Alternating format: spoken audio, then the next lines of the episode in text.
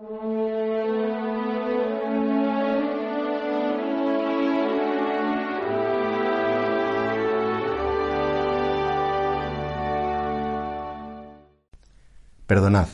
y seréis perdonados.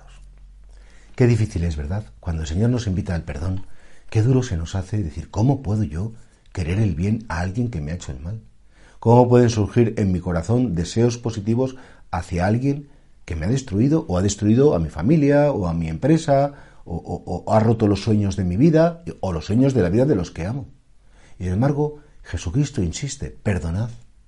Perdonad, ¿por qué? Porque primero, si queremos vengarnos, si queremos hacer daño a alguien es que vamos a ser como aquellos que nos han herido. Entraríamos en esa misma categoría de contestar al mal con el mal, de una especie de movimiento destructivo, que es lo que siempre ha pasado por desgracia en la historia de la humanidad, y cuando no hay perdón, pues siempre hay confrontación, violencia, guerras, ya no digo a nivel internacional, incluso dentro del corazón y dentro de las familias. Esta te la guardo, esta en cuanto pueda te la voy a devolver, no te perdonaré jamás porque me has hecho un daño. Bueno, pues no se puede vivir así. Se puede vivir con un corazón envenenado de rencor y de tensión.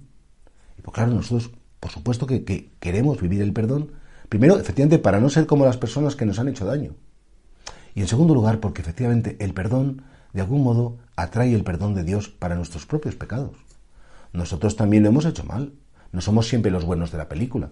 No somos, siempre las víctimas. Ay, que porque me... sino que yo también he podido hacer daño. Yo puedo ir de, soberbio, he podido ir de chulo, he podido ir de muy a mi interés y he podido herir. Y también cómo me gustaría que me perdonaran. Y por eso creo que ahí nosotros tenemos esa llamada de Cristo a vivir un amor que está por encima de las debilidades de los demás.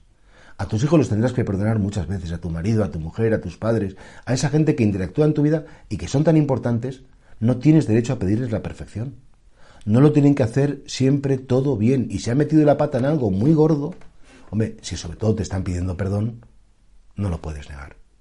Otra cosa es que no vayan a cambiar, otra cosa es que te dé miedo, que hayas perdido la confianza, que creas que te pueden volver a hacer. Bueno, te quedarás asustado, pero el perdón sí. El perdón siempre.